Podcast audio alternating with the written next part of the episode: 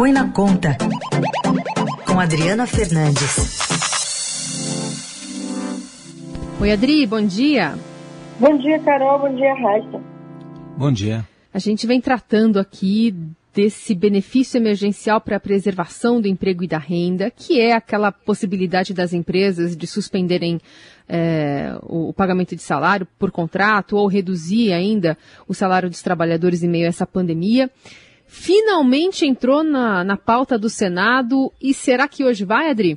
Pois então, Carol, entrou na pauta de, do Senado para pressionar o governo, que estava envolvido no, numa, num debate intenso sobre regras fiscais, se podia fazer desse jeito, se não podia, porque está, sim, com uma medida provisória pronta para sair, mas dependendo de análise jurídica das regras fiscais. Então, essa pressão do Senado, colocando um projeto semelhante em votação, jogou aí maior pressão também na, para o governo agilizar aos empresários eu lembro que hoje o presidente Jair Bolsonaro terá encontro com alguns deles em São Paulo. Ele tem perdido apoio dos, dos, dos, dos setores que, empresariais que deram é, reforço na eleição, apoio mesmo na eleição dele em 2018, e agora ele tenta recuperar o espaço perdido é, com antecipação aí da eleição, entrada do ex-presidente Lula no jogo político novamente. Então ele vai à reunião, de São, à reunião em São Paulo já com uma notícia mais favorável. Ele, o governo vai decidiu enviar ao Congresso Nacional, aliás, enviou ontem à noite uma, uma, um projeto para alterar a Lei de Diretrizes Orçamentárias, LDO, de 2021, e facilitar a, a edição de um crédito extraordinário de 10 bilhões de reais para bancar esse, esse auxílio emergencial para as empresas. Muitas delas estão sustentando, segurando as demissões, é, esperando por esse auxílio é, que, que, que foi adotado no ano passado e que, com a pandemia, com o isolamento, será novamente necessário. O, o Adri, o auxílio emergencial, que é a lei para as pessoas físicas, veio mais magrinho né, do que em relação ao ano passado. Esse benefício emergencial para o emprego, que tem até a sugestiva sigla de, de bem, é, vem como? Vem parecido com o do ano passado ou também mais magrinho? Mais magrinho, Raíssa. Ano passado, o governo destinou 34 bilhões de reais, nem tudo foi gasto, porque as empresas retom retomaram ao modelo normal, porque no, no, segundo semestre já começou a haver uma recuperação é, da economia, então agora esse, esse auxílio, esse bem, né, como você falou, benefício emergencial para a preservação do emprego, vem com 10 bilhões de reais, mais precisamente 9,8 bilhões de reais. Esse é o número que está é, na MP, ela não foi editada ainda porque, como eu disse, depende da, de uma votação bem rápida da, de uma, dessa mudança na LDO que exigia, tinha um artigo que botaram lá, que exigia que novos programas tivessem compensação de receita com aumento de arrecadação ou corte de despesas. Como a gente sabe, o orçamento está tão apertado que não tem espaço para isso, já tem que resolver um problemão, que é o orçamento aprovado cheio de incorreções, irregularidades, não haveria espaço nem tempo para encontrar mais 10 bilhões de reais dentro do orçamento para bancar esse bem.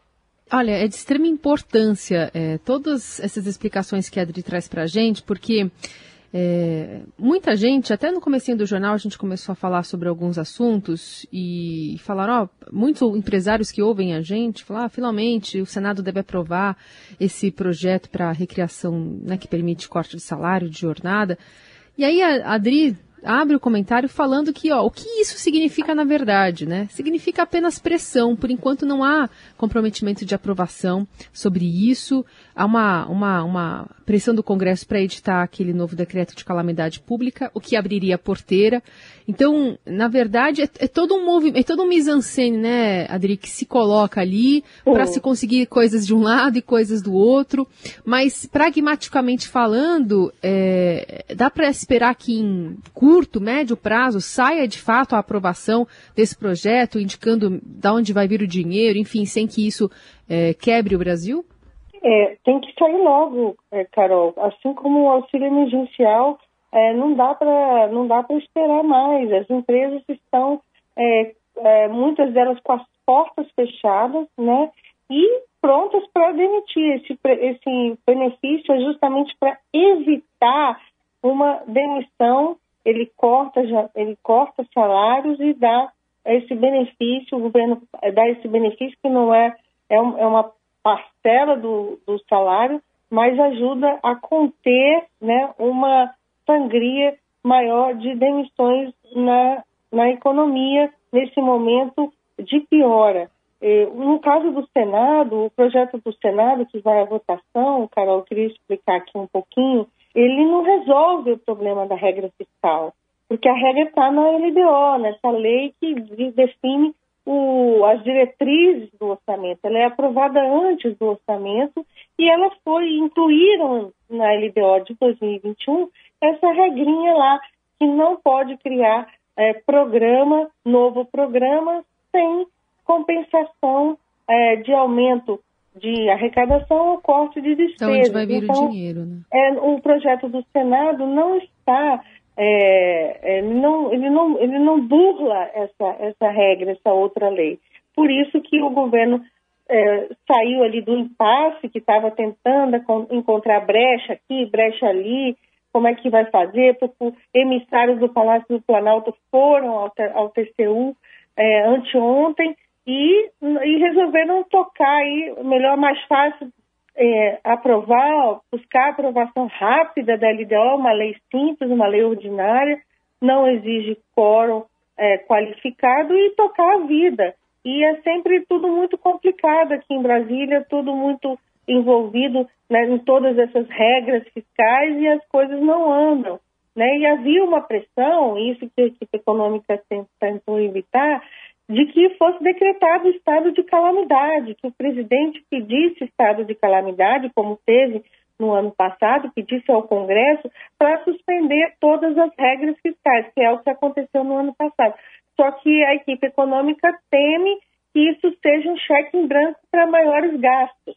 Né? O, o, esse, esse benefício emergencial do bem, ele vai ser financiado com aumento de dívida via é, crédito extraordinário. Esse crédito ele não ele impacta menos é, o, o, orçamento porque esses gastos eles não são contabilizados é, no teto de gastos, que é a regra que existe que limita o crescimento das, das despesas acima da inflação. Então, é o crédito extraordinário fora do teto, como também um auxílio de 44 bilhões. Mas são tantas regras, Carol, que está uma pressão muito grande para que o presidente faça o pedido ao Congresso e, a, de, do estado de calamidade. É tudo que a equipe econômica não quer e saiu, então, do impasse ontem, enviando o governo esse projeto ao Congresso. Você vê que são várias etapas, o auxílio emergencial foi uma PEC,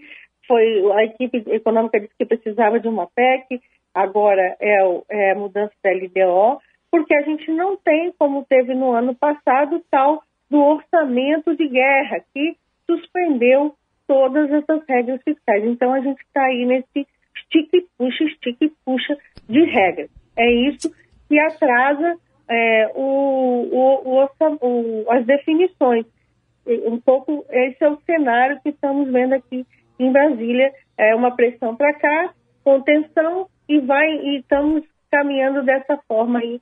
Mas a sociedade cobra o auxílio, cobra a vacina e cobra também agora esse suporte para as empresas. A outra cobrança, Carol, é do Pronamp, o Programa de Crédito para Micro e Pequenas Empresas, que deu um alívio muito grande no ano passado, tem taxas subsidiadas, porque é, é, garantidas, né, com aval do Tesouro, então são taxas mais baixas, e é isso que, que, que será a próxima pressão depois que esse bem é, sair.